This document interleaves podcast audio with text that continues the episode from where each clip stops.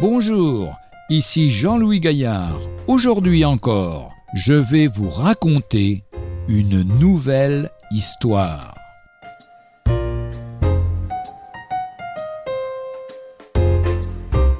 La tête haute. Depuis 18 ans, une femme était courbée en deux. Que pouvait-elle voir? Rien d'autre que ses pieds et la terre sur laquelle elle marchait. Impossible de lever les yeux pour regarder vers le ciel. Ce récit, comme tous ceux de l'Évangile, a une portée spirituelle. Peut-être vous aussi, chers amis, moralement courbés vers le sol, ne regardons que les choses de la terre. De quoi vos pensées sont-elles occupées? De vos problèmes personnels, des soucis que vous cause votre profession ou votre famille? Par expérience, nous savons que certains fardeaux peuvent peser très lourd, et il est normal qu'un individu portant un gros sac sur le dos soit penché vers l'avant pour garder l'équilibre. Mais ce n'est pas ce que Dieu désire pour nous.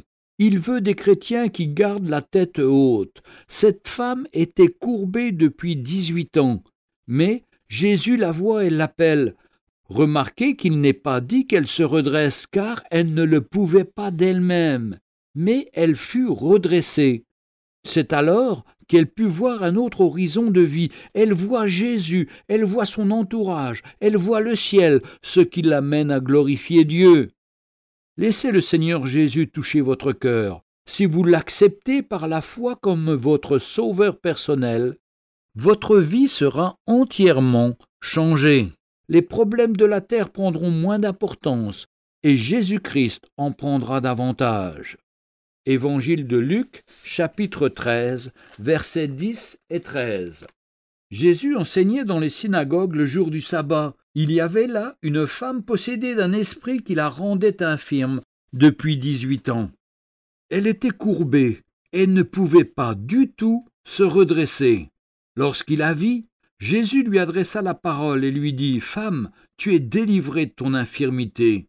Et il lui imposa les mains. À l'instant, elle se redressa et glorifia Dieu. Retrouvez un jour une histoire sur www.365histoire.com.